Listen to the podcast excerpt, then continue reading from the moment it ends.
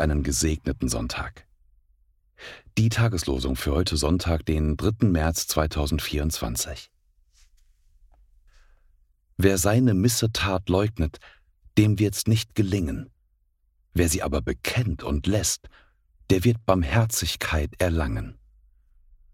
Sprüche 28, Vers 13. Zachäus sprach zu dem Herrn, Siehe, Herr, die Hälfte von meinem Besitz gebe ich den Armen, und wenn ich jemand betrogen habe, so gebe ich es vierfach zurück. Jesus aber sprach zu ihm, Heute ist diesem Hause Heil widerfahren. Lukas 19, Verse 8 und 9.